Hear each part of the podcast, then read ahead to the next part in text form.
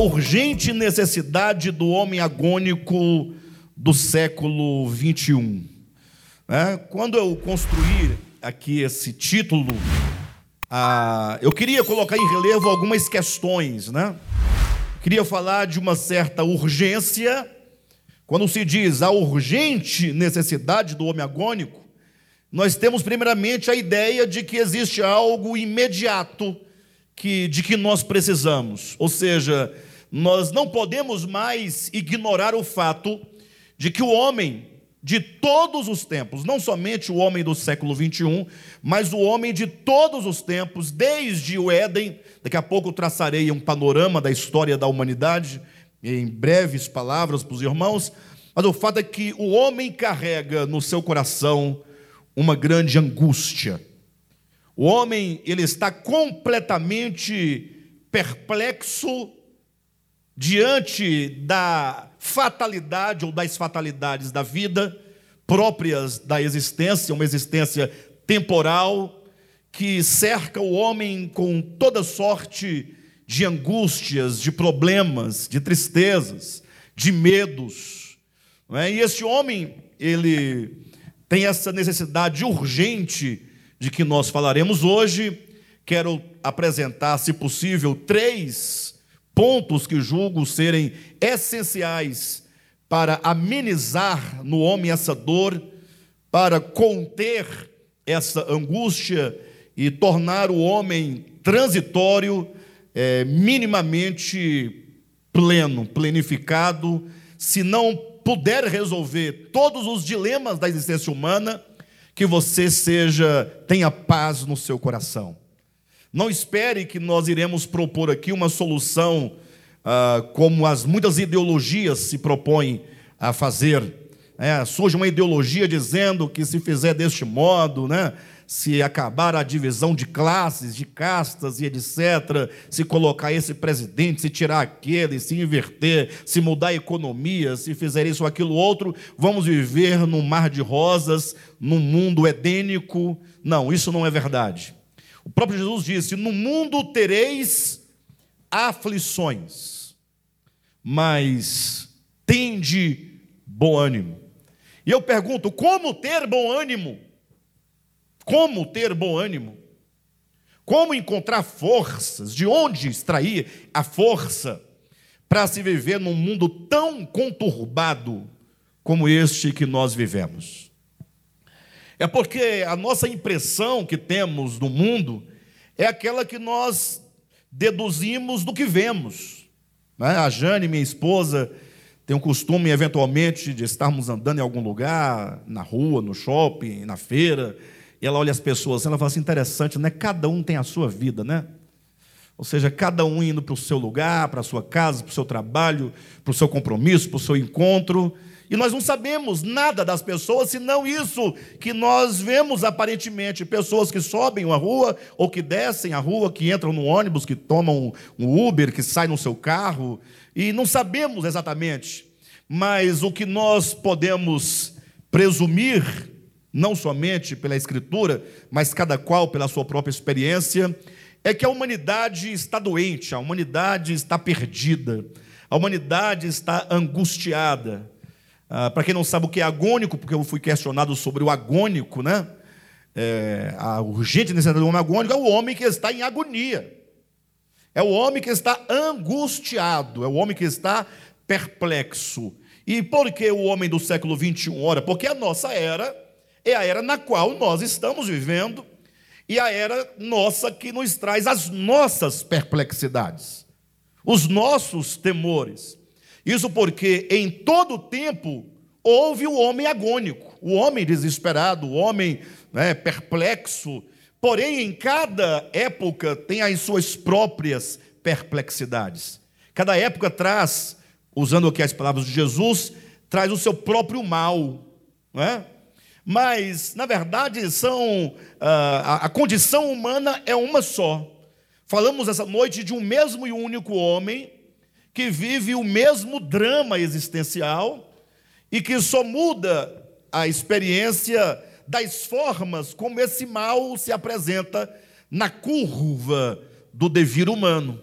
Ou seja, quem sabe daqui a alguns anos, se nós ainda estivermos aqui, poderemos perceber que as angústias daquele tempo podem ser outras, não é? Mas por isso queremos dirigir a nossa palavra especificamente ao homem agônico do nosso século. Como eu dizia, uh, o homem é o mesmo, a humanidade tem a mesma uh, dificuldade e só muda mesmo a forma como esse mal se apresenta. E quando então nós falamos de uma urgente necessidade, obviamente queremos propor algo, é, um lenitivo, né? propor um lenitivo, algo que nos alivie, algo que nos ajude a continuar caminhando e continuar caminhando com vontade de viver e com esperança no coração. Mas para nós podermos encontrar alguma coisa que seja um verdadeiro lenitivo, nós precisamos encontrar a causa dessa perplexidade e dessa angústia humana. Precisamos encontrar a causa. Porque se nós ficarmos apenas usando paliativos, é, nós não, não resolveremos o problema. A pessoa está angustiada, ela fala: hoje eu vou encher a cara de cachaça, de cerveja. Ela vai encher a cara, vai ficar um, é, um pouco alegre, vai é, dançar, nunca dançou na vida, mas dança, porque só tomou 10 latas de cerveja, começa a dançar né? Aí começa a rir demais, aí já conta um caos, conta outro, etc. Mas depois passa, e aí me parece que a angústia aumenta.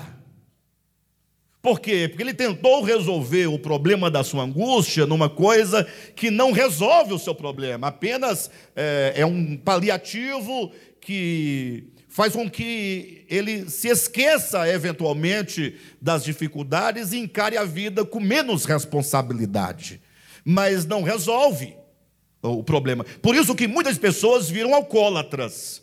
Por quê? Porque em busca de um certo lenitivo, de uma certa fuga, toma e se viu que foi, fiquei bacana, eu fiquei mais leve, fiquei mais assim. Aí passa ele, não, então tem que tomar de novo. Aí ele começa agora é, nessa tentativa de se manter bêbado sempre. Porque assim, se eu conseguir me manter bêbado sempre, eu vou, vou ficar sempre na leveza. Aí encontra a escravidão do problema do álcool, que mata, e se só matasse, estava bom. Mata, morreu em terra, não dá nada. Né? O problema são os males que causa a família, a esposa, aos filhos, ao marido, né? A sua moral que vai para o beleléu, o seu emprego, é, tudo se destrói. Isso, então não podemos é, apresentar algo aos irmãos que seja um placebo, que lhe dê apenas uma falsa sensação de plenitude. É preciso para aqueles que desejam ah, ter uma vida mais plena, uma vida feliz, e é possível você ser feliz mesmo no mundo conturbado. É possível você ter paz mesmo no mundo perplexo, no mundo dilacerado. Obviamente que eu não estou falando de felicidade enquanto alegria. Alegria você pode ter e não ter. Você pode ter momentos de alegria e momentos de tristeza a depender da circunstância na qual você se encontra. Obviamente, uma pessoa que está diante de um, um, parente que faleceu, a quem ele ama, ele não pode ter alegria, mas ele pode ser pleno, ele pode ter felicidade. Felicidade é um estado perene de alma pela plenitude na qual ela vive, da qual ela transborda. Ou seja, a felicidade consiste num estado de alma de equilíbrio de alguém que encontrou a razão de ser, encontrou o sumo bem, encontrou o belo, encontrou o ser, encontrou o eterno, encontrou Deus. Né? São várias maneiras de se referir à mesma coisa, porque só em Deus nós podemos encontrar de fato a razão da nossa existência. Porque viver no mundo sem saber a razão da sua existência, é muito angustiante. Interessante que Jesus é o melhor exemplo do que estamos dizendo. Interessante que em João capítulo 14, né, 14, 15, 16 e 17, aqueles quatro capítulos ali do Evangelho de João, é, Jesus está num momento ali, no momento áureo né, da sua dor, da sua angústia. Jesus ele ficou tão angustiado diante dos seus discípulos naquele cenáculo que ele falou, verbalizou dizendo: "A minha alma está profundamente triste, angustiada até a hora da morte.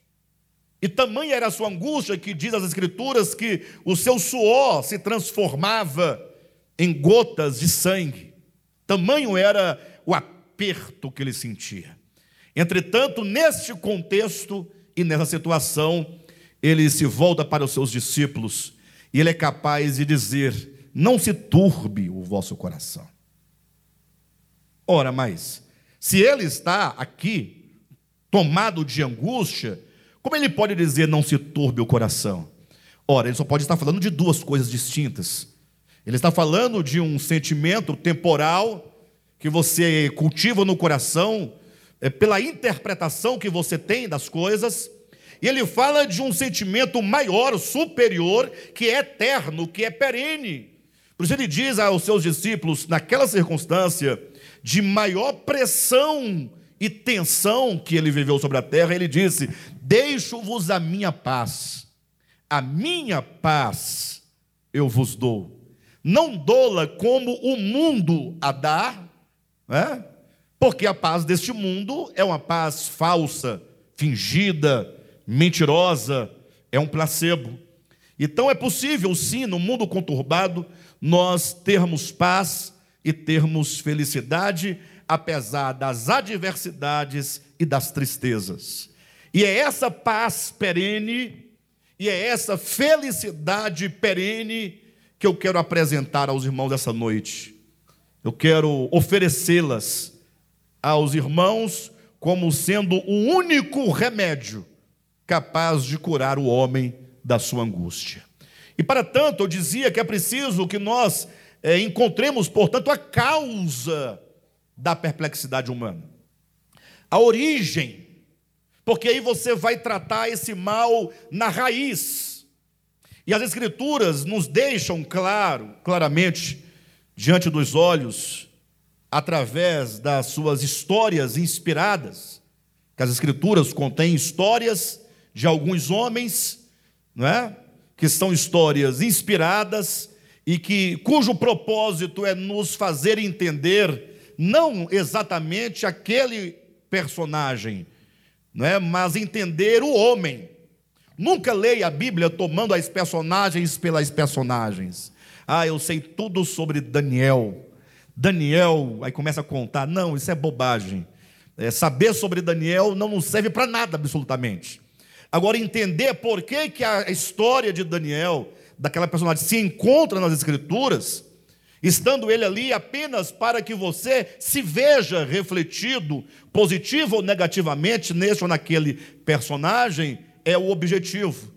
Então, podemos observar na Escritura alguns nomes que nos mostram como que na a construção de uma linha em que a humanidade foi se desenvolvendo até chegar no estágio no, no, no qual ela se encontra.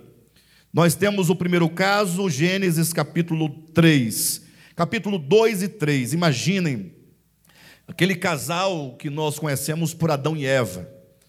Ali você precisa olhar para esse casal e não trazer ou levantar qualquer questionamento do nível histórico. Porque você tem que entender que aquele casal está ali para representar a humanidade, representar o começo da humanidade. De modo que quando nós olhamos para Adão e Eva, precisamos ver cada um de nós ali, porque ali vai mostrando como que nós chegamos ao estágio em que nós estamos. Imagine um casal, a escritura mostra que Deus os criou ali, o criou no jardim e o pôs no jardim chamado Jardim do Éden. O que nos interessa nesse relato até então é apenas você ter a ideia clara de que Deus criou o homem para ter felicidade, para ter prazer, para ter satisfação. Afinal, Deus os coloca onde? No Éden. Éden significa satisfação, prazer. Ou seja, Deus os criou um jardim pleno, com toda sorte de árvores frutíferas, boas e agradáveis à vista, boa para alimento. Ou seja, ali o homem ele gozava de todas as coisas boas necessárias e da própria presença de Deus, como diz no livro de Gênesis, que na viração do dia, né, Deus vinha a eles. Viração do dia não é que o dia virava, não é a virada da tarde para a noite não é a mudança do horário do dia. Viração, ah, de acordo com a palavra hebraica, lá em Gênesis capítulo 2, ou capítulo 3, quer dizer uma brisa suave. Daí você já tira aquela ideia de que Deus ia ao jardim chegando. Ei, pessoal, estou chegando, tal. Ah, tá aí, Deus. Maravilha, hein? Mas ah, tá bonito, hein? Não, isso é bobagem. Na viração. Eles sentiam a presença, o cuidado, o carinho de Deus na brisa. É lógico que brisava o dia inteiro, né? mas quando era aquela presença de Deus que os envolvia, eles sabiam, aquela brisa era diferente. Então eles tinham tudo ali para serem aquilo para o qual eles foram criados. O homem saiu das mãos de Deus, perfeito, como diz o pregador no livro de Eclesiastes. E ali o homem tinha tudo, é isso que Deus quer para o homem. Olha para o protótipo, olha para o começo da história e entenda: Deus não fez o homem para ser esse farrapo humano, humilhado e desonroso, conforme nós encontramos. Deus não criou. Não podemos nos satisfazer simplesmente porque você toma um banho, porque você se depila, você faz a sua barba, escova os seus dentes, tem um plano de saúde fala: ah, eu estou bem. Não, Deus não te criou para isso. Como há um salmo que nós citaremos daqui a pouco, né, talvez, diz que o homem, por mais firme que esteja, o que é o homem mais firme? Acredito que nenhum de nós aqui faz parte desse, desse homem de que diz o salmo, porque o homem, por mais firme, é aquele que está mais firme do que todos nós aqui, né? No vigor da saúde, da intelectualidade, da beleza, da satisfação, do dinheiro, de tudo que esse mundo pode proporcionar. O homem, por mais firme que esteja, ainda assim é pura vaidade. Me recordo agora que nós tínhamos um irmão que congregava conosco, chamava-se Luiz, o nome dele era Luiz.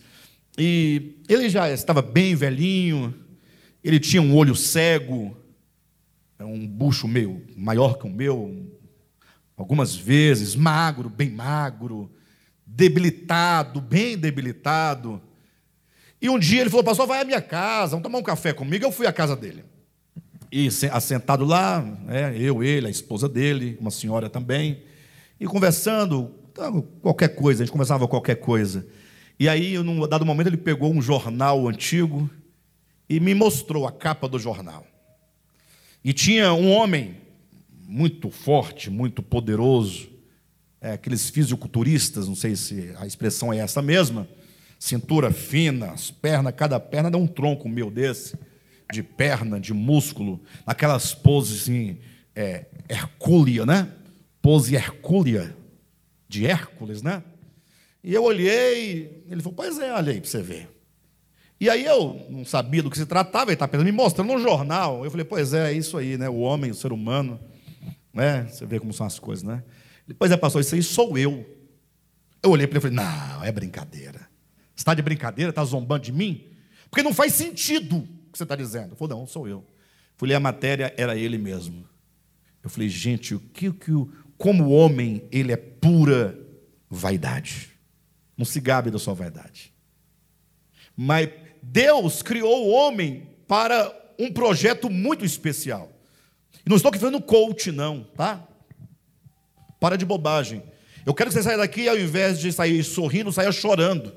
Porque eu estou exaltando a obra de Deus para que nós possamos ficar profundamente tocados. Porque a condição em que se encontra a humanidade é responsabilidade nossa.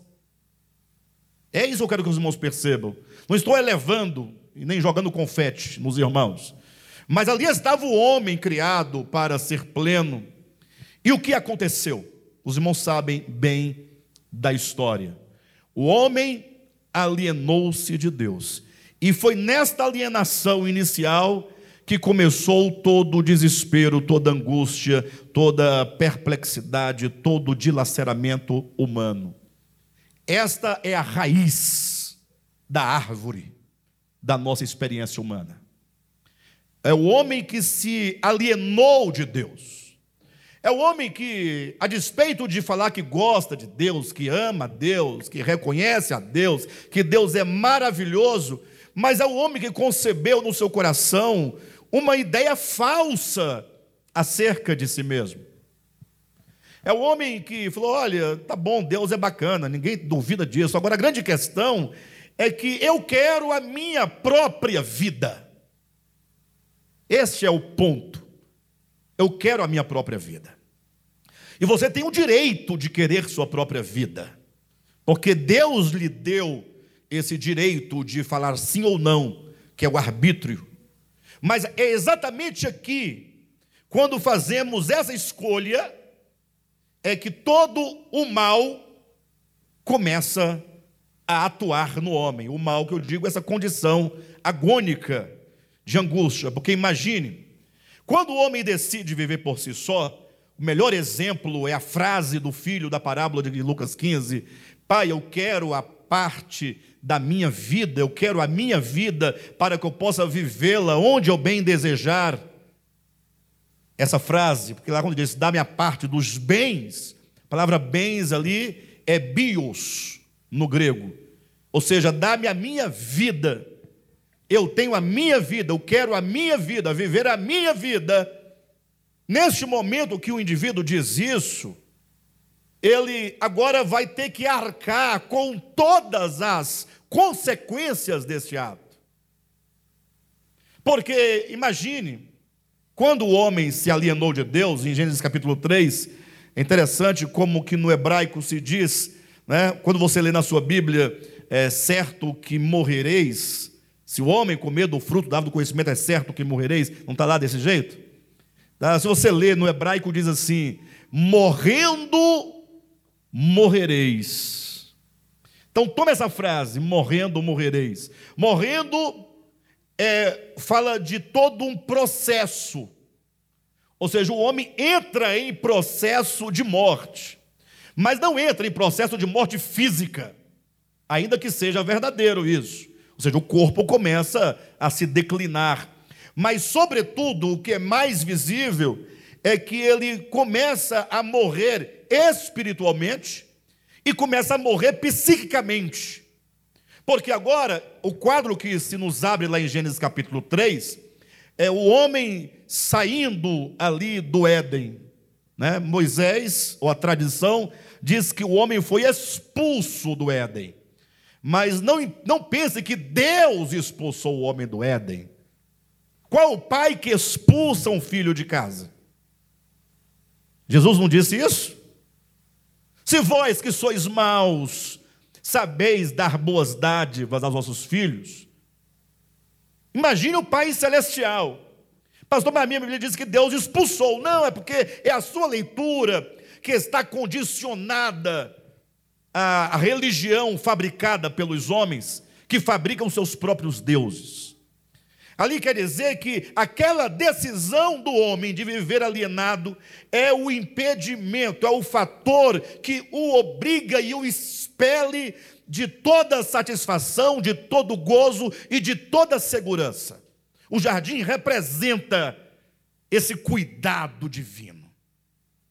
E agora o homem que diz eu não quero viver em Deus, nem por Deus, nem para Deus, ele próprio se priva então, esse expulsar, essa força que o impele para fora dessa região, dessa atmosfera de paz, de amor, de carinho, de cuidado, de abundância, esse expulsar não é uma obra divina.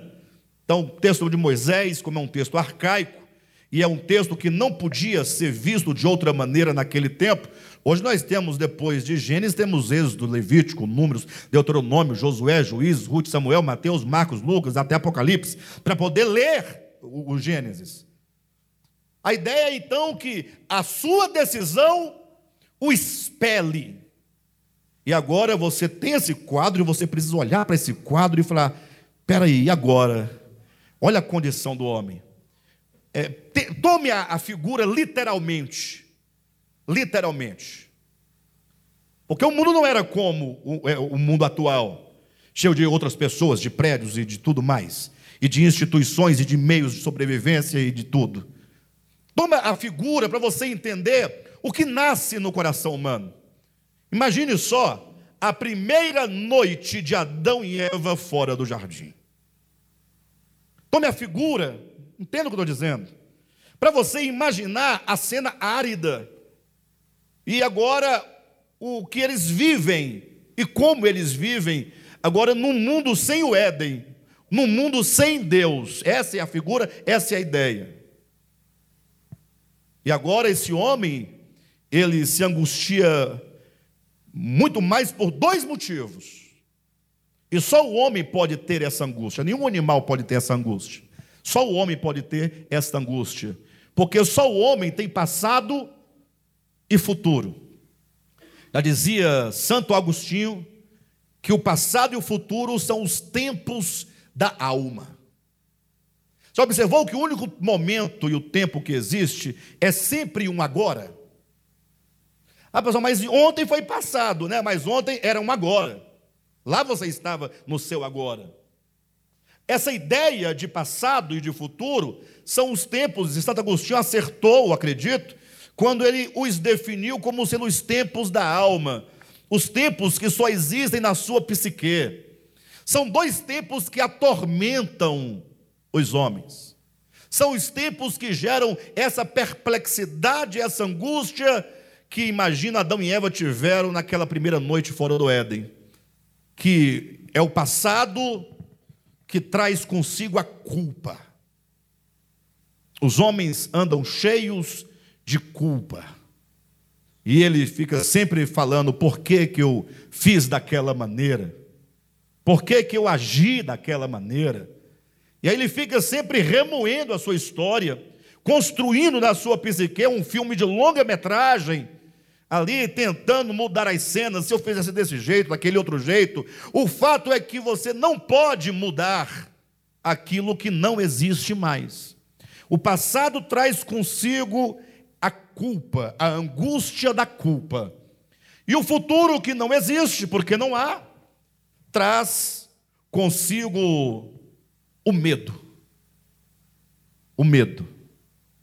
O medo, a pessoa está aqui hoje, e ela começa, puxa, o que, que, será de mim quando eu tiver com meus 80 anos de idade?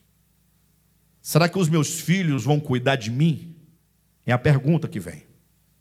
Vocês já pensaram nisso? Puxa, será que eu vou conseguir é, me aposentar para ter a segurança? Olha, e é um pensamento legítimo, né? É legítimo, não é? Se eu, se eu, Alexandre, depender de aposentadoria, eu estou morto. Como eu sei que eu não vou ter mesmo, que eu não tenho nem plano, nem previsão, eu já falei, eu quero morrer aos 60. Hã? Porque resolve um tanto de outros problemas, gente. O que, que vocês vão querer com um velho que perdeu a voz, perdeu a habilidade, perdeu o juízo, todo mijado? Quem quer um pastor todo mijado? Mas vocês estão rindo, mas não, ninguém está falando aqui uma bobagem. É uma verdade. Eu sou, só sou prestável para vocês enquanto a minha voz estiver como um chofá. Lembrou? É que o irmão é, Neto fala que a minha voz é como um chofá. Gostei da figura porque o chofá convocava a congregação. Né? Mas é um fato, mas, é, Alexandre, à parte, o futuro nos traz medo. Agora há pouco, a minha irmã falou de uma pessoa conhecida nossa, que faleceu agora, essa semana. Só nova, né? Quando falo nova, é relativamente nova, né? Nova, nova, nova não era. Mas todos nós somos relativamente novos.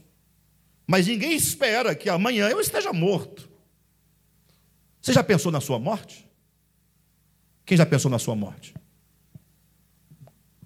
A mãezinha, para cima de mim, mãezinha. Não, mãezinha, na igreja não é lugar de mentir, mãezinha. A mãezinha, mãezinha. Mas deve estar pensando mesmo, ela tem razão. Ela está tá começando a pensar, né, mãezinha? Ah, tá, pensa tanto que pede para não morrer. Não, eu digo assim, pensar na morte. A morte está aí do seu lado agora. Dentro de você, inclusive. Está aí doida para te secar. Comer seu fígado, seu rim, tudo. Já pensou como será a sua passagem? Tudo isso gera no homem o quê? Medo. O homem do século 21 é um homem que anda amedrontado, fugindo da morte. E não sabe que, que a morte é mais ou menos assim: se você subir no alto de uma montanha, lá ela está. É mais ou menos assim. Não estou comparando com Deus, mas é, é, a verdade é que todos nós somos finitos e, portanto, você dela não escapará. Lembrei de uma piada muito boa, mas em outro momento eu conto que é a piada do careca e do cabeludo. Vocês sabem da história, né? Quem não conhece aqui a história? Vocês não conhecem?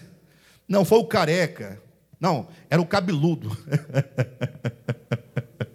o cabeludo estava lá, cabeludão, todo bonitão, roqueiro. A morte falou assim: olha, eu vim te buscar. Ele, misericórdia, pelo amor de Deus, não faça uma coisa dessa. Não, me dá mais, mais 10 anos de vida. Aí, tá bom, 10 anos, mas com 10 anos eu estaria aqui.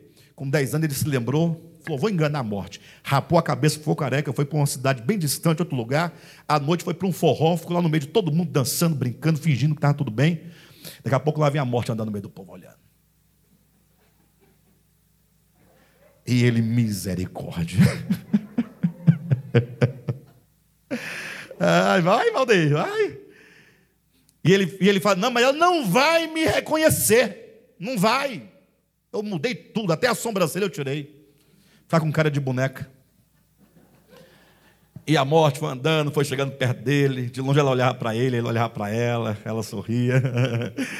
E ele, não, mas ela, ela, a morte é porque a morte é assim, mas ela não vai reconhecer. Ela chegou bem pertinho, falou: "E tudo bem com o senhor? Rapaz, eu estou aqui atrás de um fulano cabeludo. Você não viu ele por aí, não? Fui na cidade dele, marquei um encontro com ele hoje, mas ele sumiu. Ele falou: rapaz, nunca vi cabeludo nessa região. Se tem coisa que não tem nessa região aqui, é gente cabeluda. Não existe. Senhora está enganada, vá para outro lugar, vá procurar em outra cidade, quem sabe. Eu até ouvi dizer de um cabeludo mesmo para aquelas bandas de lá. O falou: rapaz, já procurei demais. E eu tenho comigo que eu não posso voltar sem ninguém. Se eu não tenho cabeludo, vai o careca mesmo. Eu só não posso voltar de mãos vazias. Ou seja, não teve jeito, né? Viu, Pedrão? Não tem jeito. Entendeu? Não tem jeito. Mas por que, que as pessoas falam de uma coisa tão normal, que é a morte, mas elas têm medo. Os homens estão perplexos. Vivemos num mundo em que a possibilidade real de morrer está agora patente a todos, porque antes da pandemia, ah, morrer não, não é. Só se levar uma bala perdida, eu não vou levar, que eu não vou para o bar. Nem moro no Rio de Janeiro. Né? Ah, só se der uma doença, não, sou muito saudável. Agora, não, um vírus um vírus invisível. Ninguém vê, ninguém sabe onde ele está, ninguém controla. Daqui a pouco o indivíduo está no hospital, está entubado, faz lá aquele caninho aqui, que eu não sei o nome, é muito difícil aquele nome, nunca aprendi. E depois morre. Né, Juraci? Fulano morreu. Ai, morreu de quê? Ainda Covid? A humanidade anda perplexa diante do futuro. O futuro traz o medo, o passado traz a culpa. Se você continuar na história bíblica depois de Adão e Eva, você vê que esse mal vai se intensificando na medida, ou à medida, ou na é, proporção em que o homem vai cada vez mais se alienando de Deus. Caim, dando seguimento a essa alienação, está lá em Gênesis capítulo 4, ele deixou a presença de Deus e foi habitar numa terra distante chamada Nod. Pense nisso. O que nos interessa de Caim não é saber qual é a marca de Caim. O povo quer saber qual é a marca de Caim. Vai na internet, qual é a marca de Caim? Aí vai tanto de vídeo, e gente que diz que é isso, que é aquilo outro. Todo mundo quer saber qual é a marca. E por que você quer saber qual é a marca de Caim? Por que você quer saber? Digamos que você soubesse, era, era uma letra S de Satanás, digamos. Aí eu falei, e agora? Eu falei, ah, é, e era S? É. Pois está aí uma coisa que eu não sabia. Eu falei, e agora você sabe? E agora você vai para onde? Não, era só para saber mesmo. Está vendo como não muda a sua vida? Não, Caim está dizendo ali para você que assim como ele, na, na, no texto, na figura que ele representa, tanto ele, quanto você, quanto eu, quanto qualquer homem, em qualquer tempo, em qualquer lugar, pode sair da presença de Deus. Mas não é sair da presença de Deus como quem sai da, da, de diante da face de alguém, porque é impossível isso acontecer, porque nele nós vivemos. Mas é esse afastamento radical no coração, que não somente decide se alienar de Deus como Adão e Eva, mas agora diz: Eu vou construir uma civilização minha, vou construir uma cidade sem Deus, uma civilização sem Deus, e a prova é que ele constrói a primeira cidade, coloca o nome de homem, o nome do seu filho, meu trabalho, fruto do meu labor, da minha competência, da minha capacidade, da minha habilidade. Está lá a genealogia de Caim para quem quiser consultar, não é? Deus é tremendo, a inspiração divina é tremenda. Porque lá diz que os filhos de Caim, a descendência de Caim, foi quem criou o instrumento musical, a arte, é, a indústria, a criação de gado, a, pecuária, a agropecuária, etc. E é lógico que não é, não é por aí. Não é por aí. Não é, um, não é um sentido literal. A Bíblia não é livro de história, repito um milhão de vezes. Mas quer dizer que o homem agora começa a criar, a inventar e a produzir, por quê? Porque ele está destituído daquele que cuida dele, que é de Deus. Porque quando o homem decide viver sem Deus, ele agora assume a responsabilidade de ter que criar os seus instrumentos cortantes para a sua defesa. Ele vai ter que se defender agora. Porque ele disse para Deus: Eu não quero a tua defesa, eu não quero o teu cuidado, eu não quero a tua proteção. E agora, como ele não tem Deus como gozo, como prazer, vai ter que criar música para diverti-lo. Não estou falando da música, não é por aí. Vocês estão me entendendo, né? Quem já me conhece me entende exatamente o que eu quero dizer, ou seja, o homem está desprovido de Deus como prazer, de Deus como alimento, de Deus como segurança, de Deus como seu tudo, e agora esse homem destituído precisa agora prover para si aquilo que em Deus é abundante, mas aquilo que para ele são coisas precárias, como uma cisterna rota que não retém a água. Essa é a ideia. Avança mais um pouquinho no eixo da história, lá está Nirode, e agora o coração arrogante de Nirode na Torre de Babel não somente vai seguindo a alienação de Adão e Eva, e nem o criar para si uma civilização sem Deus, mas agora chega ao ponto, na sua arrogância, de desafiar a Deus, de tornar Deus agora o seu eterno inimigo. O homem se faz inimigo de Deus e o homem agora tem a Deus por seu inimigo, embora que Deus não seja inimigo de ninguém, mas o homem agora tem a Deus por inimigo. Sabe quando você tem um inimigo e você, ou melhor, alguém que tem você por inimigo, mas você não é inimigo daquela pessoa? Uma pessoa te odeia, para ela você é inimiga. Você entende? E ali então nós temos esses três momentos bíblicos que mostra a raiz, o caule e os galhos, os apêndices dessa grande árvore de angústia da humanidade. Como ser feliz, ser pleno sem Deus? Essa é a pergunta. Eu sei que tem aqueles que dizem que Deus não há, não existe. Mas essa pessoa não é porque ela nega que não há Deus, não é por isso. E ela negando a Deus, mesmo assim, ela não se livra da angústia de não ter Deus. Não tem jeito. Há um vazio dentro do homem do tamanho de Deus. Deus pôs a eternidade no coração do homem. O homem foi criado para buscar a Deus. Então, todo o problema do homem tem a sua raiz aqui, nesses três episódios que eu citei para os irmãos. Mas aí Deus envia a solução. Deus vem pessoalmente ao homem.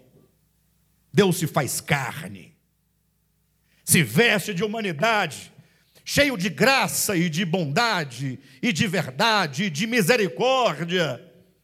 Não veio para condenar o mundo, mas para que o mundo fosse salvo por ele. O que, que os homens fizeram? Mataram, crucificaram. E o próprio Jesus diz o motivo por que os homens mataram, matariam a ele. Né? Ele diz que é porque vindo, os homens falou assim: esse aí é o herdeiro, ele é o dono de tudo, é tudo dele. E nós não queremos nada que seja propriamente dele, nem ele, nós queremos o que é nosso. E tudo o que nós temos é nosso. O homem usurpou de Deus a sua própria vida, a sua própria existência, da minha parte, da minha vida que me interessa, que me cabe. E agora então ele pensa que esse homem, esse herdeiro, veio nos saquear. E aí, agora, tendo a Cristo por inimigo, mataram a Jesus. E depois da morte de Jesus em diante, ficou, a morte de Cristo ficou como um aguilhão. A, a, a, talvez a maneira mais interessante de colocar aqui é como um espinho na carne. Sabe quando você tem um espinho, uma, uma, uma uma ferpa de vidro, de madeira. Aí você está ali, onde você toca dói, né? É o indivíduo que foi ao médico e falou: Médico, eu estou todo dolorido. Ele foi, não sei, onde eu toco dói. Todo lugar dói. O médico falou: Mas não é possível. Não. Toca na unha, dói. O médico falou: Ah, deixa eu ver, deixa eu ver seu dedo aqui. Ele falou: Não, não é onde você toca, é o dedo que você toca e dói. Dói no dedo para lembrar o homem, está sempre lembrando o homem. Depois da morte de Cristo ficou como que uma dúvida, uma coisa. A morte de Cristo gerou no homem uma maior perplexidade agora. Porque agora o povo fica pensando: e aí, será que é? Não é? E se nós fizemos isso mesmo? E como é que é? E se ele é o filho de Deus? E a humanidade foi seguindo. Eu estou tomando de Caim, passando pela morte de Cristo. Até que chegou no século 20, quando mais um homem se levanta à semelhança de Nirode.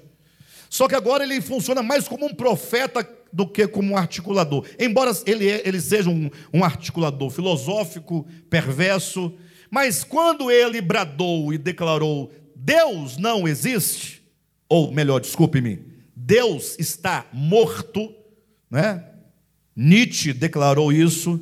Ele estava como que fazendo uma leitura da história, como quem dissesse: olha, Deus esteve presente na história da humanidade, desde sempre, na história.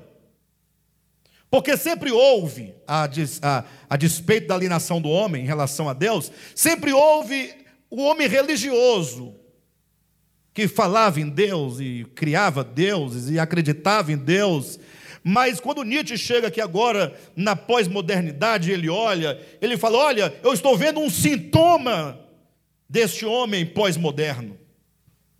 O sintoma de que Deus, para essa geração daqui em diante, não servirá mais para nada, e Deus não fará parte mais da vida dessas pessoas.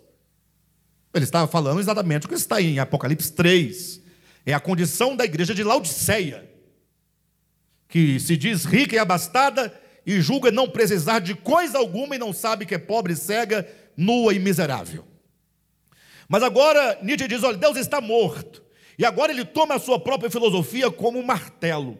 Ele próprio define essa figura, o martelar da filosofia, para destruir tudo que é Deus e forma de Deus e crença em Deus e qualquer coisa que se passe com a ideia de Deus. Não exatamente como divindade, mas qualquer coisa que seja uma projeção, que seja uma solução, a que ele chamava de mera utopia. Bem, Nietzsche à parte, o fato é que a história toda é marcada e nós vivemos nesta era em que Deus está morto. Ah, pastor, Deus não está morto, ele está vivo. É lógico que ele não está vivo. Ah, pastor, como assim? Ele está morto? É, viver e morrer não está para Deus. Ele é a própria vida. Deus não morre.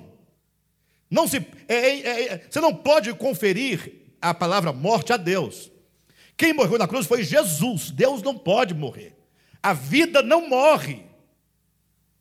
Então Deus não está morto. Por quê? Porque não, essa, é, não, não, não funciona para Deus. A ideia é antifilosófica. Agora, para o homem, a pergunta é: Deus faz parte da vida humana? Ah, da minha faz, mas Deus faz parte da sua vida em que sentido? Ele é apenas um dos seus objetos que você lustra todos os dias? Ou ele é o Senhor da sua vida? Essa é a pergunta. Os crentes se gabam de falar de são salvos, etc e tal, que o outro está perdido, só eles estão salvos, mas Paulo declara, né, por inspiração do Espírito Santo, por conhecimento de Deus, dizendo: aquele que confessar a Jesus como Senhor, não é aquele que carrega Jesus no peito, no crucifixo, que faz sinal da, sinal da cruz, que frequenta uma igreja, não é aquele que confessa, e confessar não é simplesmente dizer. Confessar vem do coração, vem de verdade, das entranhas, do seu íntimo, do seu ser, né? de verdade, aquele que tem a Jesus Cristo como o Senhor da sua vida, que domina a sua vida, controla a sua vida, a quem você não somente presta culto, mas a quem você obedece a quem você segue. Aquele que, se ele falar, Pedro, hoje você não vai ao trabalho, vai ficar em casa. Você fala, sim, Senhor, ficarei em casa. É aquele que, se der meia-noite, duas da manhã, Pedro levanta e vai. Sim, Senhor, já estou indo.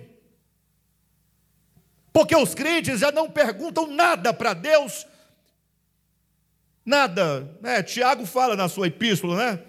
Daquele homem tolo que diz: amanhã ou depois eu viajarei para tal cidade, ficarei dois anos, terei negócios. Ele fala: essa arrogância, Tiago chama de arrogância, é maligna. Por que maligna? Porque quando você começa a fazer todos os seus planos, todos, todos, todos, ter filhos, é, se casar, ter filhos, trabalhar, qual emprego, qual empresa, que dia, que lugar, onde morar, onde viver, o que fazer, o que não fazer. Nós não colocamos Deus na nossa vida. Nós temos a nossa vida. Essa é a verdade. E Deus, não, Deus é um objeto de culto e de adoração que eu presto meu culto, minha homenagem como eu quero. E ele não tem nada absolutamente a ver com a minha vida ou não? Ou seja, ele tem ou não tem um papel fundamental em nossa vida? É a pergunta. Temos que pensar sobre isso. Não temos mais tempo de vir para os cultos para ficar sentado, dormindo. Fala, dormindo não é dormindo, não, é dormindo porque você não está aqui. Você vem porque tem que ir, o pastor vai encher o saco, vai mandar mensagem, vai falar, o pastor vai. Então, não, porque é a tradição, é o costume, eu vou para a igreja desde sempre, aos domingos, tem que ir. Não, para com isso. Coisa mais nojenta, sem futuro, é fazer aquilo em que nós não temos prazer. Comece a viver melhor, assuma sua existência só faça aquilo que te dê prazer. não deu prazer, tenha a ousadia e a coragem de falar: eu não quero saber de Deus porque não me dá satisfação. Ponto. Seja pelo menos macho para assumir sua condição. Vocês estão entendendo? Eu não estou bravo com os irmãos, não. Mas é porque é assim que se fala. Para ver se uma hora a gente fala, poxa, o que está acontecendo na minha vida? Porque não adianta você ficar 40 anos aqui digamos, no dia final, falar, ah, mas o pastor Alexandre não me advertiu. O Senhor, Deus colocou o Alexandre lá para nos ajudar e ele só falava aquilo que eu queria ouvir. Não, você vai ouvir o que Deus quer que você e eu ouçamos. Amém, queridos? Então, nós precisamos disso, de resgatar, identificada a origem do nosso problema, do homem agônico, tem que haver uma solução. Eu cheguei à solução. Posso seguir na solução? Não pode parar sem solução. E a semana que vem o Espírito não é o mesmo. Não é o Espírito Santo, fala o Espírito. Não é o mesmo. E eu não, não fiz muita coisa, eu coloquei três coisas. Três coisas fundamentais. A primeira é que você resgate na sua vida, no seu viver, na sua mente, no seu coração, na sua alma, na sua família, na sua casa, nos seus negócios, nas suas, nas suas decisões, você resgate o fundamento que é Deus. Coloque Deus por fundamento da sua existência. O que significa que sem esse Deus, sem o Deus eterno, enquanto fundamento, você estará naufragando, você estará descendo num abismo do nada. E esse abismo do nada é o que gera toda a angústia do homem. O homem, por mais que ele sofra, que ele tenha dificuldades, se ele entende que tudo o que há na terra e que lhe acontece são coisas temporais, mas que ele tem um fundamento que é eterno, que é seguro, ah, pode vir as tempestades, não tem problema. Pode enviar as tempestades. Afinal, você sabe, como diz o apóstolo Paulo, eu sei em quem eu creio. Eu sei em quem eu creio. Ah, mas quando Paulo diz isso, ele estava sendo condenado à morte, ele ia ser decapitado. Agora, já imaginou? Camarada na prisão, sentenciado, aguardando o dia em que ele colocaria o seu pescoço numa guilhotina. Ele sabia até o modo como ele ia morrer. E ele fala assim: Eu sei em quem eu creio. Tem angústia nesse coração? Não tem. Ele diz: Desde agora a coroa da justiça já me está guardada. Ou seja, ele tem um fundamento eterno. Nem a morte pode tirar essa paz que excede todo o entendimento do seu coração. Não era Paulo um homem agônico, porque ele sabia que tudo que causava angústia à humanidade, no sentido direto e imediato das circunstâncias, eram coisas passageiras e que ele tinha por Deus por fundamento da sua existência. Eu ia ler com os irmãos aqui Isaías 40, do 12 ao 31.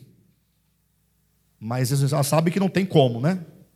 Até porque eu não, tenho, eu não consigo ler do 12 ao 31, sem pausa e sem intervir e explicar cada ponto. Mas vocês podem adotar. Leiam em casa Isaías capítulo 40, versículo do 12 ao 31, quando vai ali dizendo, né? Quem Deixa eu olhar aqui. Quem na concha de sua mão. Eu vou ler. Capítulo 40, versículo 12. Eu só vou ler, não vou intervir, não. Só para os irmãos sentirem o impacto aí, ó, onde eles estão. Ó. Quem na concha de sua mão mediu as águas e tomou a medida dos céus a palmos? Quem recolheu na terça parte de um efa o pó da terra e pesou os montes em romana e os outeiros em balança de precisão? Vai respondendo aí. Quem guiou o Espírito do Senhor? Ou quem foi o seu ou quem como seu conselheiro ensinou? Quem ou com quem tomou ele conselho para que ele desse compreensão? Quem o instruiu na vereda do juízo? E lhe ensinou sabedoria e lhe mostrou o caminho do entendimento? Eis que as nações são consideradas por ele como um pingo que cai de um balde e como um grão de pó na balança. As ilhas são como pó fino que se levanta. Nem todo o Líbano basta para queimar, nem os seus animais para um holocausto. Todas as nações são perante ele como coisa que não é nada. Ele as considera menos do que nada, como um vácuo. Com quem comparareis a Deus? Ou que coisa semelhante confrontareis com ele? Tenha esse Deus aqui, ó, por seu amigo. Quem que vai vacilar? Sentir medo, acusação, culpa, dúvida, tendo esse o eterno. Você pode dizer, Ele é o meu Deus, o Deus meu em quem eu confio. salmista olhando para os montes. Tem uma interpretação que diz que ele olhou para os montes porque eram nos montes onde se construíam os postes ídolos, onde se colocavam os deuses para adoração. Ele diz, olhando para os montes, eleva os meus olhos para os montes, de onde me virá o socorro? De onde me virá o meu socorro? Não é dos montes, não são dos deuses. Ele responde: O meu socorro. Hã? Fala aí. O meu socorro vem do Senhor, que fez os céus e a terra. E se a morte vier hoje à noite? Não dá nada. O meu socorro vem do Senhor. Não é que ela, ela não vai me levar, porque ele, não, é porque Ele é o meu fundamento eterno, aqui e lá. Seja lá, seja aqui, onde quer que seja, o Senhor é o meu fundamento. Olha o que acontece com alguém que tem Deus por fundamento. Versículo 19. Não, um pouquinho mais para frente, versículo 21. Acaso não sabeis, porventura não ouvis, não vos tem sido anunciado desde o princípio, ou não atentaste para os fundamentos da terra? Ele é o que está sentado sobre a redondeza da terra, cujos moradores são como gafanhotos. É ele quem estende os céus como cortina e os desenrola como tenda para neles habitar. É ele quem reduz a nada os príncipes e torna em nulidade os juízes da terra mal foram plantados e semeados, mal se arraigou na terra o seu tronco, já se secam quando um sopro passa por eles e uma tempestade os leva como palha. A quem, pois, me comparar, a quem, pois, me comparareis para que eu lhe seja igual? Diz o santo. Levantai os olhos e vede quem criou todas essas coisas. Aquele que faz sair o seu exército de estrelas, todas bem contadas, as quais ele chama pelo nome por ser ele grande em força e forte em poder, nenhuma só vem a faltar. Porque, pois, dizes, ó Alexandre? Porque, pois, dizes, ó Josué? Porque, pois, dizes, ó Rosirene, Juraci, Júlia, Silvia, Andresa? Hã? Coloca seu nome aí, Cícero. Coloca o seu nome aí. Por quê? Versículo 27, porque, pois, dizes e falas, o meu caminho está encoberto ao Senhor, e o meu direito passa despercebido ao meu Deus? Não sabes, não ouviste que o eterno Deus, o Senhor, o Criador dos fins da terra, nem se cansa, nem se fatiga? Não se pode esquadrinhar o seu entendimento. Ele faz forte ao cansado e multiplica as forças ao que não tem nenhum vigor. Os jovens se cansam e se fatigam, e os moços de exaustos caem. Mas os que esperam no Senhor renovam as suas forças, sobem com asas como águias, correm e não se cansam, caminham e não se fatigam. Eita! Que maravilha! E eu estou com medo de congregar não faz sentido. O nosso discurso não faz sentido algum. Professamos o Deus Todo-Poderoso, mas para ir adorar ao nosso Deus Todo-Poderoso com os nossos irmãos, eu tenho medo. talvez o nosso Deus seja mesmo é Baal. E ainda é muito, porque os adoradores de Baal são mais corajosos do que nós. Não estou dizendo para ninguém desafiar a realidade da existência. Estou falando para ter um pouquinho mais de fé, um pouquinho mais de determinação, de coragem. A segunda coisa, além de ter Deus por fundamento, é ter em Cristo a sua esperança. Por que, que você está com medo de morrer? Não, numa boa. Alguém falou, Alexandre gosta muito de falar de morte. Mas é lógico, a coisa mais, das coisas banais são a mais importante de tudo. Eu não digo isso porque Deus não é banal. O único não é banal é Deus. Todo o resto é banal. E, portanto, a morte de todas as banalidades é a mais importante. E nós negligenciamos a morte, porque não queremos é, tomar as decisões certas, em razão da realidade da morte. Por que, que nós temos medo do futuro? A resposta talvez mais plausível seja: Jesus não é nossa esperança. Porque a esperança está para o futuro. Se eu tenho medo do futuro, o que que me traz uma certa segurança quanto ao futuro, ainda que seja uma segurança meramente psíquica? É o Senhor ou é a minha aposentadoria? E cuidado, não, não confundam o discurso. Eu não estou dizendo que você deva ser negligente com respeito à sua aposentadoria, tem nada a ver uma coisa com a outra. Eu estou dizendo questão de valores. Se preocupe com sua aposentadoria dentro daquilo que você pode e deve fazer. Ponto. Mas não viva em função disso. Não deixe a tua esperança em Cristo por causa da sua própria capacidade em prover o seu futuro quanto à previdência. O que estou dizendo é, nós temos que resgatar Deus por fundamento a nossa origem, nossa causa, e temos que resgatar a Cristo como nossa esperança. O Salmo de número 39, versículos 4 a 7. O salmista ele vai falando sobre o homem, né? Puxa vida. Eu vou ler também. Poderia não ler, né, para poder, mas não pode deixar de ler.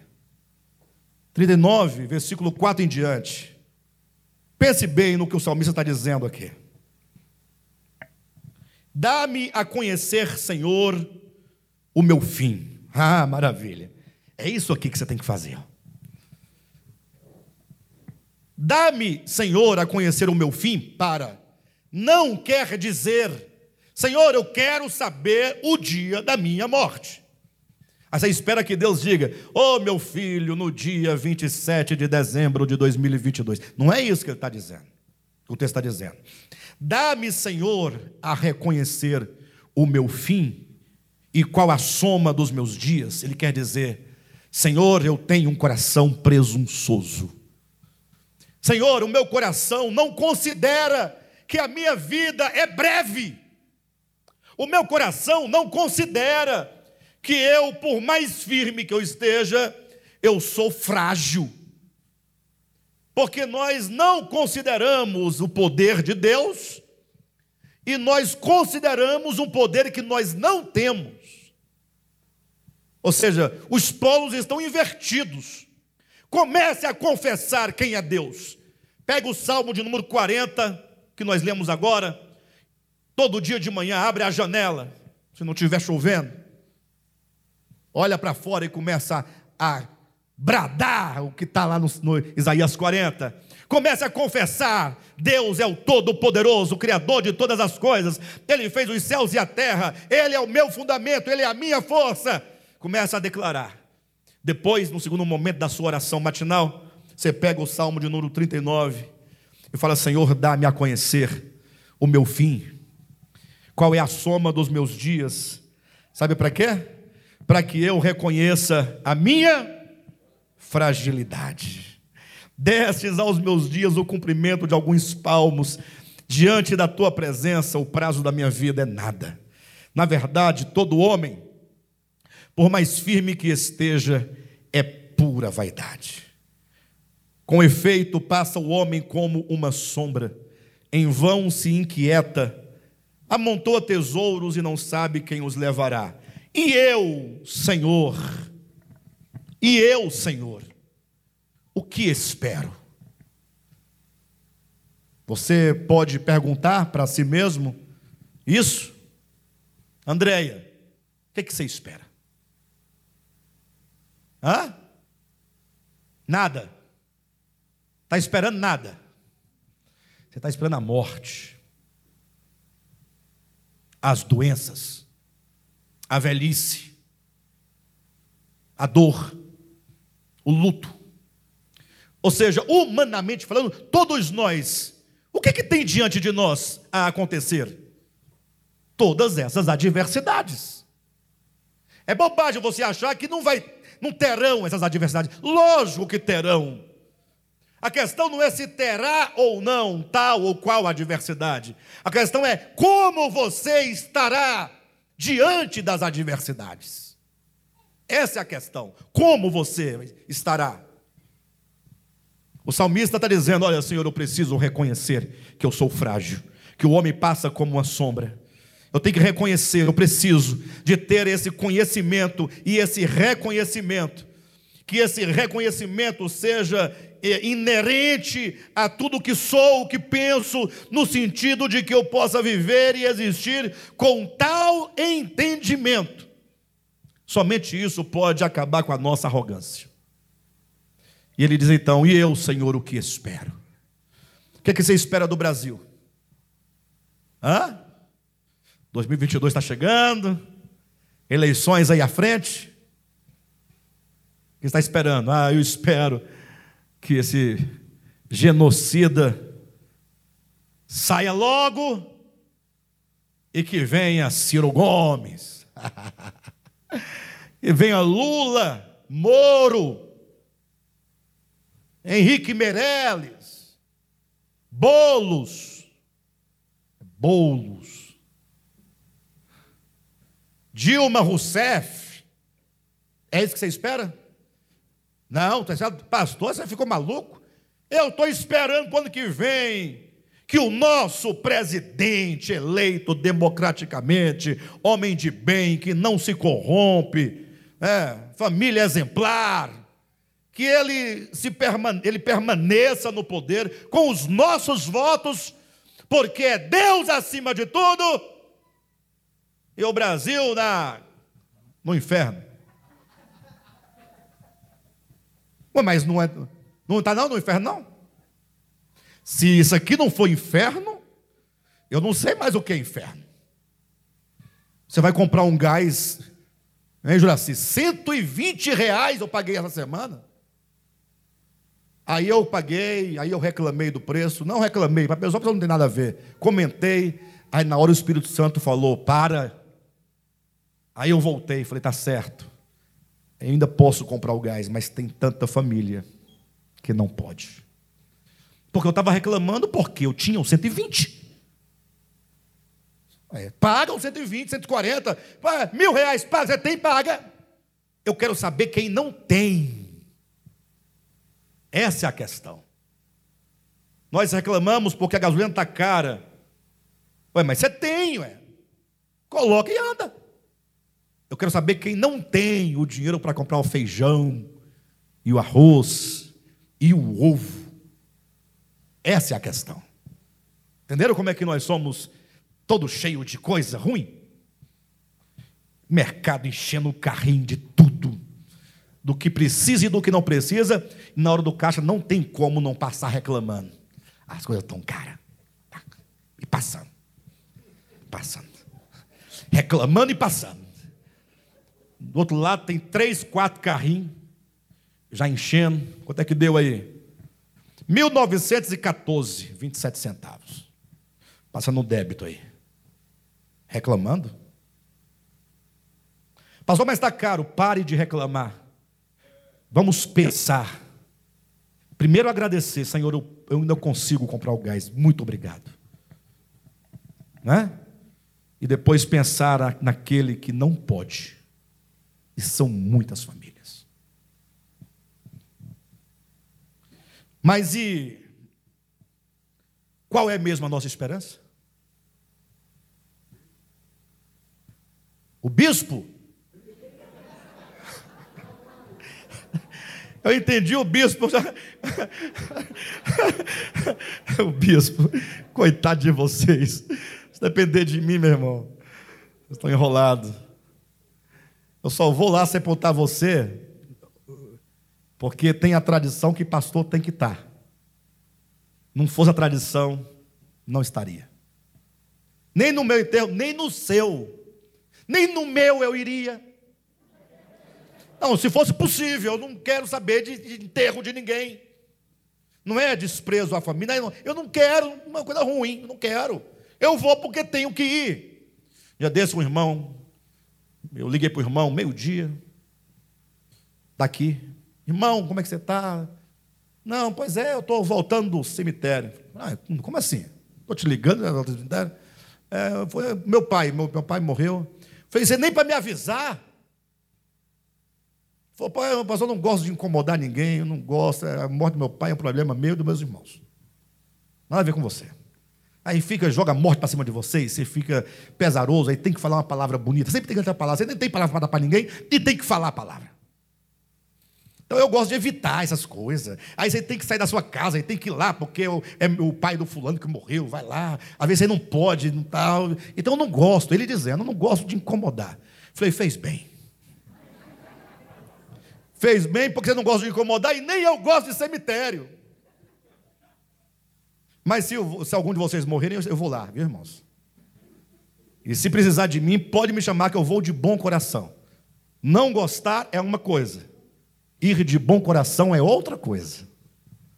Sempre vou de bom coração e com alegria. Não alegria porque o outro morreu, não. Alegria por poder servir você. Mas gostar, gostar, não. Bobagem. E casamento também. Eu vou lá, eu, com a maior alegria, não foi, irmão Ciso? Mas não gosto, eu acho aqui uma bobagem. Perdoe, irmão Ciso.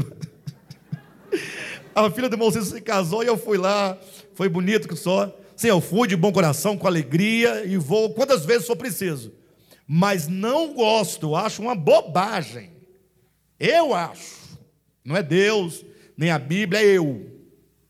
E se você gosta, parabéns. Dá nada. Dá nada. Eu vou gastar dinheiro com véu e grinalda. Para, gente. Para. Bem, mas se não é o presidente acima de Deus e debaixo do povo, é...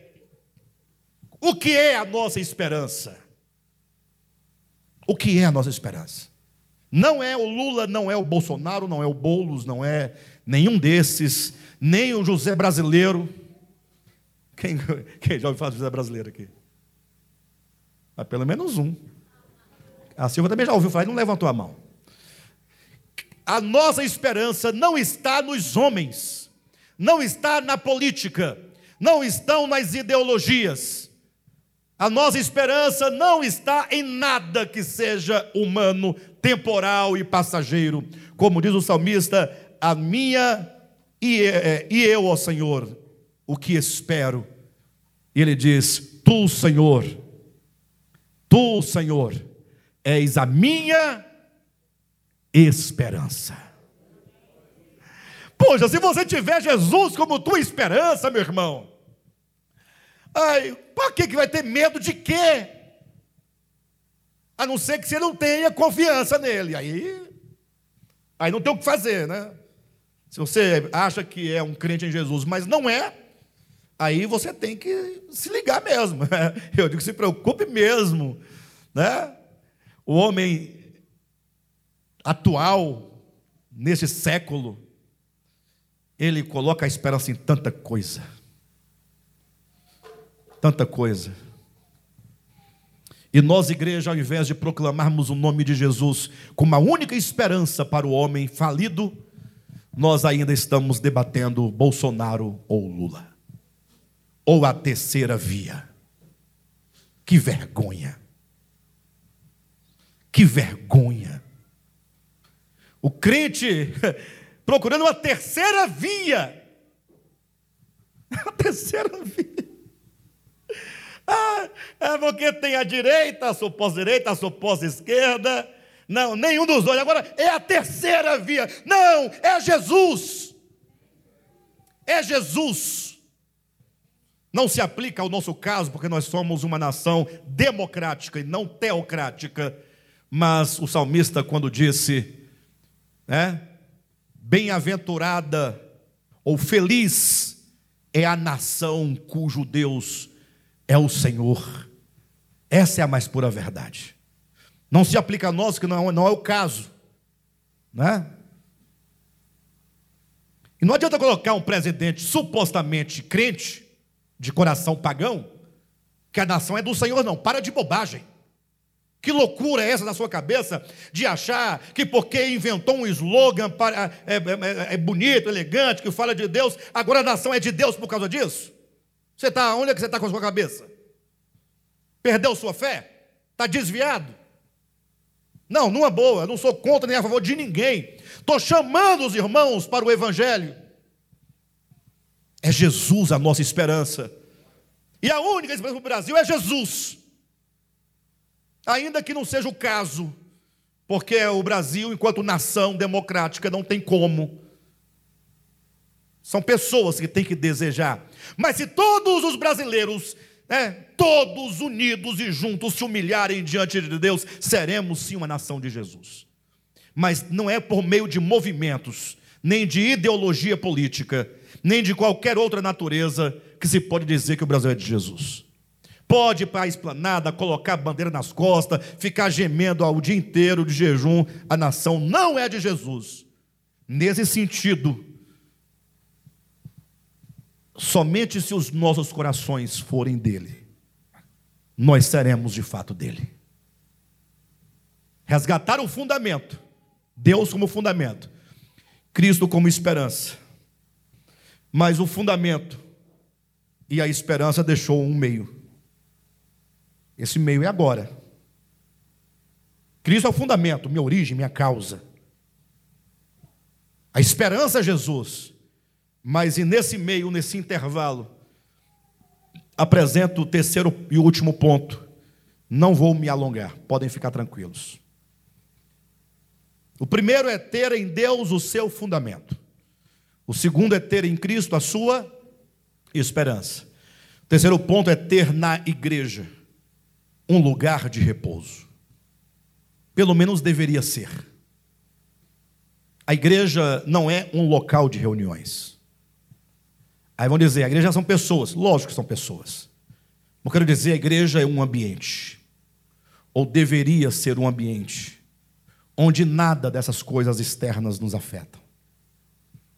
A igreja é o lugar, não físico, é o lugar espiritual é um lugar no coração em que todos nós nos encontramos no mesmo espírito, com a mesma alma, em comunhão verdadeira. Em que quando estivermos nós reunidos enquanto igreja, nós tenhamos um intertício, tenhamos um ambiente onde tudo que nos ocupa seja única e absolutamente Deus, a verdade, o Espírito Santo, a palavra, a comunhão. Não é que lá fora, fora desse ambiente, igreja, não tenhamos a Deus como todo. É porque lá tendo nós a Deus como tudo, estamos correndo atrás de conseguir o dinheiro do aluguel. Entende? Temos que nos levantar cedo, de madrugada, pegar ônibus ir ao trabalho, ir para a escola, para a faculdade, levar os meninos na escola, resolver um problema, pagar uma conta, não é? ir ao hospital, é? se tratar. Mas quando nós nos reunimos, deveria ser como que estivéssemos nós cercados por uma cúpula espiritual que nos coloca num ambiente de profunda aproximação de uns para com os outros, e que ali prevalecesse louvor, adoração, ações de graças, orando uns pelos outros, intercedendo uns pelos outros, é? cuidando uns dos outros, em que, que nós vivêssemos um instante da realidade manifestada do reino dos céus, na vida temporal. Interessante que o escritor aos Hebreus, ele escreve a sua carta, e dentre tantas coisas lindas e maravilhosas que ele diz naquela epístola, no capítulo 10, versículo 25, ele faz uma exortação aos irmãos. Lá era um, um contexto, nós vivemos hoje outro contexto, mas o princípio é sempre o mesmo. Ele diz: Não deixeis de congregar, como é costume de alguns. Não deixeis de congregar. Já tentaram dar qual, outro sentido para esse versículo? Para dizer que não tem nada a ver com congregar. Eu disse, o contexto era um, nosso é outro contexto. Mas o princípio é o mesmo. Porque se deixa de congregar por vários motivos. Lá um motivo, aqui outro motivo. Mas o ato de deixar de congregar é o mesmo. Eu mesmo já peguei esse versículo, já bati nele de todo lado. Entenda bater no sentido de burilar o sentido para encontrar um outro significado. Porque quando alguém levanta uma dúvida sobre um texto, você não pode se negligenciar. Você tem que ir lá e verificar o que ele está dizendo. Porque vai que a pessoa tenha, razão, não é? Você não pode ser dogmático. Congregar, congregar. Quem já foi da Assembleia de Deus vai lembrar de alguns hinos da harpa em que eles usam a palavra grei. Alguém lembra algum hino da harpa que se usa a palavra grei? Com, com a grei amada, no céu estarei. Ficou muito baixo. Você tirou em si bemol com sétima aumentada. Com a grei amada, no céu estarei. Não tem? Grei.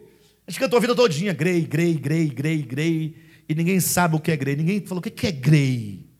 Só sei que a Grey é amada, mas quem é essa tal da Grey? Talvez seja uma irmã da igreja, uma pessoa, né? Congregar, gregar, Grey. Temos uma raiz aqui. Essa raiz é a palavra rebanho. Rebanho. Congregar é estar junto com o rebanho. Temos que resgatar, irmão, de nome de Jesus. Achei bonito uma irmã essa semana falando comigo, pastor, vai ter evento final de ano, passagem de ano? Eu disse, eu acredito que não. Vai ser um meio de semana, muitos irmãos viajam. A irmã falou assim: Pois é, eu prefiro estar na igreja do que estar correndo atrás do trio elétrico, cheio de gente de todo, toda a categoria. Eu falei, mas é bom também correr atrás do trio elétrico de vez em quando, né? Provando a fé da irmã. Irmã, não, eu prefiro estar com os irmãos. Bom, mas isso é bom. Isso é bom. Não é que você está numa festinha, seja ruim. É que é melhor estar com os irmãos. Essa foi a ideia. Essa é a ideia. É melhor estar com os irmãos. Puxa. Não é? Então o escritor aos Hebreus diz: Não deixei de congregar, como é costume de alguns. Pastor, mas e aí? E aí que o Salmo 133 diz: oh, quão bom e quão suave é que os irmãos vivam em união. E aí vai dando aquele exemplo do monte, né?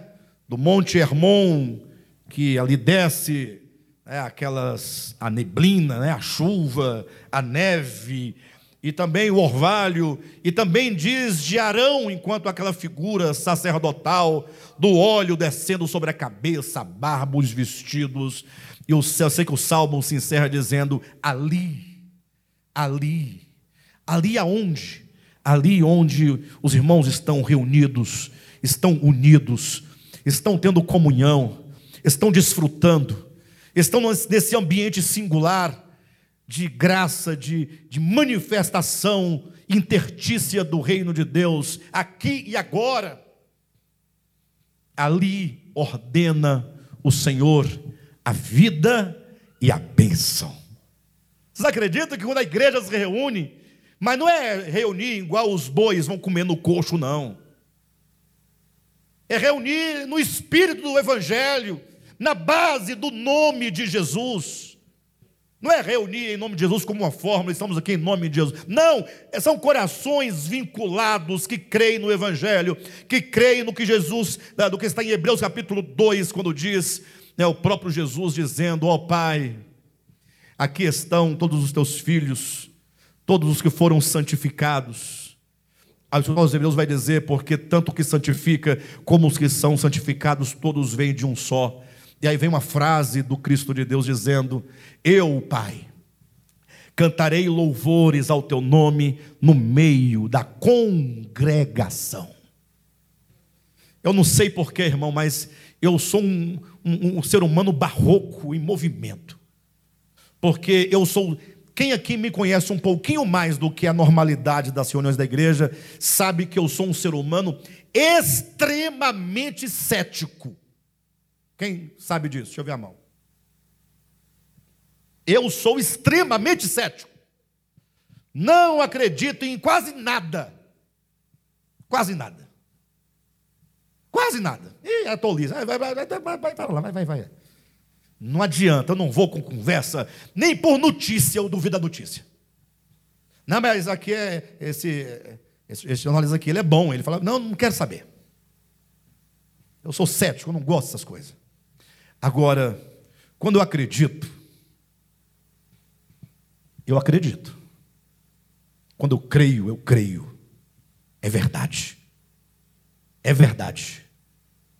Vocês vão duvidar da palavra de Jesus, que diz: Pai, eu cantarei louvores ao teu nome, no meio da congregação. E para que não fique dúvida o que é congregação, ele diz: no meio entre os meus irmãos. Hebreus capítulo 2, versículo 10 a 13. Eu creio, eu creio, eu creio no aspecto divino da reunião. Não é do aspecto divino da liturgia, não, não me refiro à liturgia, a esses moldes, padrões que o ser humano inventa. Eu falo da comunhão, da reunião dos santos é, a comunhão dos santos, a presença divina do Cristo de Deus. E eu posso falar, e você também pode falar sem medo de errar. Jesus é nosso irmão. Irmão. Eu tenho três irmãos. Meio sem futuro assim, mas. São meus irmãos, né? Fernando é meu irmão. O Frank é meu irmão, a Silvia é minha irmã, gosto demais de, de todos eles, mas eu tenho um outro irmão. Irmão, irmão, irmão. Leia Hebreus 2, você vai ficar encantado. Porque, para não ter dúvida, fala ele, participante de carne e sangue. É uma filiação, uma fraternidade, uma irmandade, uma relação de, de paternidade comum que é dito que ele se fez como nós, para que você não tivesse dúvida. Jesus é o nosso irmão. E ele canta conosco no meio da congregação. Ter a igreja enquanto um lugar de repouso. Lugar de repouso. Saia, portanto, da sua turbulência dos seus medos, das suas angústias, das suas perplexidades, do seu dilaceramento e vamos nos reunir com simplicidade. Vamos melhorar nossa reunião qualitativamente. Mais simplicidade, mais verdade mais pessoas, mais aproximação, valorizar o outro, o irmão, a irmã, sem régua, sem querer medir, sem querer interpretar. É só viver, só abraçar, só amar, só socorrer, só interceder. Só acolher. Tão lindo, gente. Não tem mais essas coisas. A igreja se perdeu ao longo do tempo. Mas o Senhor nos convida a resgatar. Eu quero resgatar. Amém? Ficam aí, portanto, essas três dicas: ter a Deus como fundamento, Cristo como nossa esperança, a igreja como lugar de repouso, como nosso lenitivo e como nosso remédio para as nossas angústias. Amém?